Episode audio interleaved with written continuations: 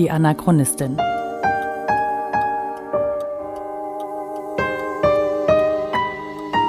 Ein Podcast über die Lebensgeschichte des Widerstandskämpfers Theo Hespers und seiner Nachfahren. Folge 10. Kein Weg zurück.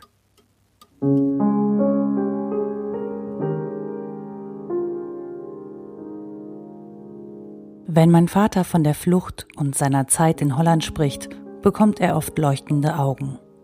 Für ihn war das alles ein riesiges Abenteuer.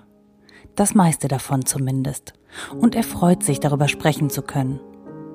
Ich erlebe das dann alles nochmal, hat er bei meinem letzten Besuch Anfang Februar gesagt und sich aufrichtig gefreut. Kein Wunder, schließlich war er damals noch ein kleiner Junge. Die Dramen der Geschichte spielen sich oft zwischen den Zeilen ab wie das Drama der Ehe zwischen meinem Großvater und seiner Frau Käthe, meiner Oma. Nachdem mein Großvater aus Deutschland geflohen war, hat er sich in der Nähe der holländischen Grenze im kleinen Örtchen Mellik ein Häuschen gesucht. Das hat natürlich ein bisschen gedauert, denn schließlich ist mein Großvater nicht mal eben über die niederländische Grenze marschiert und hat dann sofort Unterstützung gefunden. Einen Monat, also fast den ganzen April 1933, ist er im Kloster Marienthal in der Nähe von Venlo untergekommen. Dort war seine Tante, Schwester Christophora, Priorin. Selbstverständlich konnte das kein Dauerzustand sein. Ein Mann unter katholischen Nonnen. Es musste also etwas passieren. Ob er vielleicht doch nach Deutschland zurück konnte? Er muss es zumindest gehofft haben, denn in einem Brief an die Verwaltung der Stadt Mönchengladbach versucht er in Erfahrung zu bringen, was mit ihm bei einer Rückkehr wohl passieren würde. Auf diesen Brief gab es allerdings keine Antwort. Dafür aber Informationen von Freunden, die nichts Gutes verhießen. Die Gestapo wartete nur darauf, dass mein Großvater wieder Fuß auf deutschen Boden setzen würde, um ihn zu verhaften. Was also tun? Zunächst mal musste sich mein Großvater eine Existenz aufbauen. Bei seiner Flucht hatte er nicht viel mitnehmen können, aber er hatte etwas, das wesentlich wichtiger war als irgendwelche Habseligkeiten. Mein Großvater hatte Verbindungen. Zum einen über die katholische Kirche und zum anderen über sein langjähriges Engagement in der Jugendbewegung. Und so bekam er sowohl Hilfe vom katholischen Flüchtlingskomitee als auch vom niederländischen Friedenskring, auf Deutsch Friedensring. Mit einer Empfehlung eines jüdischen Freundes aus Mönchengladbach stand mein Großvater dann eines Tages vor Max Beretz, einem jungen niederländischen Juden, der sich im Friedenskring engagierte und im Niederlandse Treckersbond, einem Ableger des deutschen Wandervogels. Ich weiß nicht, ob die beiden sofort einen Draht zueinander hatten, aber ich stelle mir das ganz gerne so vor. Schließlich sind sie einen langen, schwierigen Weg gemeinsam gegangen aber das war natürlich damals noch nicht abzusehen. Im Frühjahr 1933 trifft also mein Großvater in Romont auf den jungen Max, der meinen Großvater ohne zu zögern unterstützt. Mit seiner Hilfe baut sich Theo Hespers im Exil ein erstes Geschäft auf. Es handelt mit vegetarischen Reformartikeln. Damit waren die Voraussetzungen für einen weiteren Schritt geschaffen. Theo wollte und musste die Familie zu sich holen heimlich natürlich. Auch dabei spielte Max Beretz eine entscheidende Rolle, denn zu dieser Zeit weiß die Gestapo noch nichts von dem jungen Mann, so dass er unerkannt und unbehelligt nach Mönchengladbach spazieren kann. Im Juli 1933 macht sich also Max Beretz auf, meinen Vater und meine Oma von Mönchengladbach aus über die grüne Grenze nach Romont zu bringen. 37 Kilometer sind es laut Google von Romont nach Mönchengladbach. Zu Fuß braucht man ungefähr acht Stunden für diese Strecke, vorausgesetzt man macht keine Pause. Wie genau die Flucht gelaufen ist, weiß ich nicht. Auto scheidet schon mal aus. Zug vielleicht? Max hätte zumindest die Strecke Romont-Mönchengladbach mit dem Zug reisen können. Aber zurück? Er nicht. Aber Fahrräder waren damals schon ziemlich en vogue. Vielleicht sind sie mit dem Fahrrad drüber gefahren. Aber egal wie sie das gemacht haben, es muss ein ziemlich schwieriges Unterfangen gewesen sein. Schließlich war mein Vater damals gerade zweieinhalb Jahre alt. Ich kann mir beim besten Willen nicht vorstellen, dass man mit einem so kleinen Kind lächelnd über die Grenze schlüpft und sei sie noch so grün.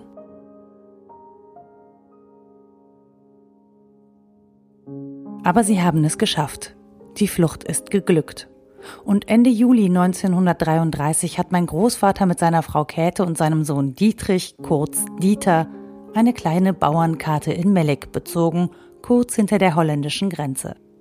Und dort haben auch die ersten Reformartikel gelagert, die mein Großvater zur Tarnung bezog und an reiche jüdische Geschäftsleute in Eindhoven verkaufte.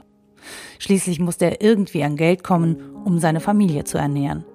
Es gab allerdings zwei Dinge, die seine Geschäfte massiv gefährdeten. Die überall anwesenden Ameisen und seine eigene Frau. Die Oma. Also man konnte man das an ihrer Primitivheit, Einfachheit, die konnte ja lügen, die konnte lügen, klauen, du glaubst gar nicht. Ich bin umsonst so, ähm, so leichtsinnig geworden durch sie. Nicht? Die den Opa beklaut hat, das ist schlimm. Ich habe das alles mitgesehen als Kind. Nicht? Was mein Vater da sagt, klingt hart, aber das beschreibt ganz gut, wie das gelaufen ist zwischen meinen Großeltern. Dazu muss man wissen, meine Oma ist in ganz einfachen Verhältnissen groß geworden. Sie konnte lesen und schreiben, aber mehr Schulbildung hat sie kaum genossen. An Politik hatte sie keinerlei Interesse und sie hing an ihrem Zuhause in Mönchengladbach, dem kleinen, beschaulichen Dahl. Ich bin ziemlich sicher, der einzige Grund dafür, dass sie ihre kleine heile Welt verlassen hatte, war ihr Pflichtbewusstsein ihrem Ehemann gegenüber. Ich habe mich oft gefragt, warum mein Großvater seine Familie überhaupt damit reingezogen hat. Aber am Ende hatte er keine Wahl. Sein Sohn hat ihn erpressbar gemacht, und das konnte er nicht riskieren. Als er begriffen hatte, dass die Lage für ihn durchaus ernst ist, konnte er keine andere Entscheidung treffen. Und ganz ehrlich, eine Familie versorgen zu müssen, macht weder die politische Arbeit noch die Flucht zu einem leichteren Unterfangen. Im Gegenteil. Meine Großmutter jedenfalls hat versucht, das Beste aus der Situation zu machen. Und zwar ganz nach ihrem Gutdünken. Geschäftssinn hatte sie ebenso wenig wie die Fähigkeit, Sprachen zu lernen oder einen Haushalt zu führen. Nicht mal Kochen gehörte zu ihren Stärken. Aber meine Oma ging in solchen Fällen ebenso gewitzt wie pragmatisch vor. Denn schließlich waren unter den Reformartikeln auch jede Menge Süßigkeiten. Wer muss da schon kochen können? Und so stopfte sie in sich und meinen Vater alles rein, was eben an Leckereien zur Verfügung stand. Datteln zum Beispiel oder kleine Nougatblöcke mit Toffeefüllung. Die hat vor allem mein Vater besonders gerne gegessen. Und meine Oma hat sich einfach an diesen Vorräten bedient. Vielleicht, weil sie fand, dass ihr das einfach zustand für all die Entbehrungen, die sie auf sich genommen hat.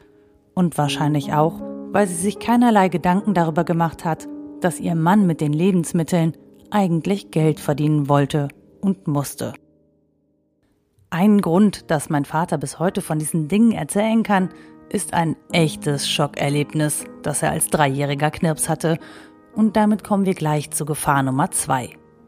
Er hatte einen dieser Nougatblöcke mit Toffeefüllung ergattert. Mit großen Augen und bester kindlicher Vorfreude macht er sich daran, mit seinen kleinen Fingerchen das goldglänzende Papier abzuwickeln. Voller Genuss beißt er in den Nougatblock. Kurz nachdem seine kleinen Zähnchen das zarte Nougat durchpflügt haben, wird er auf die Toffeefüllung stoßen. Aber statt Toffee ist da nichts. Leer. Der Nougatblock ist komplett ausgehöhlt. Die Ameisen haben die ganze schöne Nougatstange einfach ausgehöhlt und weggefuttert. Den darauf folgenden Wutanfall eines Dreijährigen kann man sich lebhaft vorstellen. Aber das nur am Rande. Mit dem Reformhandel als Tarnung war Melek ein perfekter Ort für konspirative Treffen zwischen den niederländischen Friedensaktivisten um Max Beretz und weiteren Immigranten und Flüchtlingen aus Deutschland. Denn Mellik lag nur wenige Kilometer von der deutsch-holländischen Grenze entfernt. Perfekt für verbündete Besucher aus Mönchengladbach. Genau zu dieser Zeit kam es aber immer häufiger auch zu Entführungen in der Grenzregion. Deshalb haben die niederländischen Behörden meinen Großvater Anfang 1935 dazu aufgefordert, das Grenzgebiet aus Sicherheitsgründen zu verlassen. Es ging also weiter ins Landesinnere, nach Helmond, einen Ort in der Nähe von Eindhoven. In Helmond lebten meine Großeltern mit Klein Dieter in einer einfachen Zwei-Zimmer-Wohnung oberhalb einer Gaststätte. Mein Vater war zu diesem Zeitpunkt ziemlich genau vier Jahre alt. Ein Badezimmer gab es nicht. Stattdessen wurde eine Waschschüssel im Flur mit kaltem Wasser gefüllt. Genau das passierte auch an diesem einen Morgen, an den mein Vater sich bis heute ziemlich gut erinnert. Mein Großvater hatte gerade eine Schüssel mit Wasser im Flur geholt und auf einen Stuhl gestellt, um sich zu waschen. Und während er mit freiem Oberkörper über der Schüssel seinem Hygienebedürfnis nachkommt, betritt meine Großmutter die Szene. Dann hat meine Mutter aus einem Grunde, weil die mit seiner Idiotie wieder zurückkam, gesagt, Theo, wie fahren wir nach Hause? Ne? Mhm. Der hatte da kindlich in der Vorstellung. Die dachte, jetzt haben sie mal abenteuerlich ein bisschen Holland gewesen, jetzt fahren wir nach Hause. Hm? Und dann schmiss sie meinem Vater ein Brotmesser an den, an den Körper. Ja, ein Brotmesser. Meine Großmutter war allerdings keine besonders begnadete Messerwerferin. Und so hat das Messer meinen Großvater nur mit der flachen Seite getroffen. Aber vor Wut über die Messerattacke ist mein Großvater auf meine Großmutter zugestürmt, hat sie am Hals gepackt, gegen die Wand gedrückt und gewürgt. Ein anderes Mal hat meine Oma meinen Großvater gleich mit einem Fausthieb unter die Nase empfangen. Der, so erzählt es mein Vater, hat sich gerecht, indem er seine blutige Nase an ihrer weißen Bettwäsche abgeputzt hat.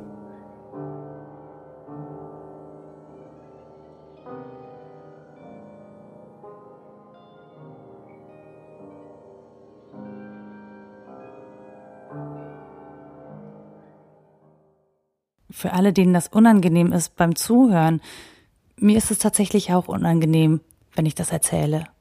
Das sind intime Details aus dem Leben einer Familie. Darüber spricht man nicht. Trotzdem will ich das erzählen, weil eben dieser Widerstandskämpfer Theo Hespers ein Privatleben hatte. Und weil es klar macht, das war kein Spaziergang, diese Flucht.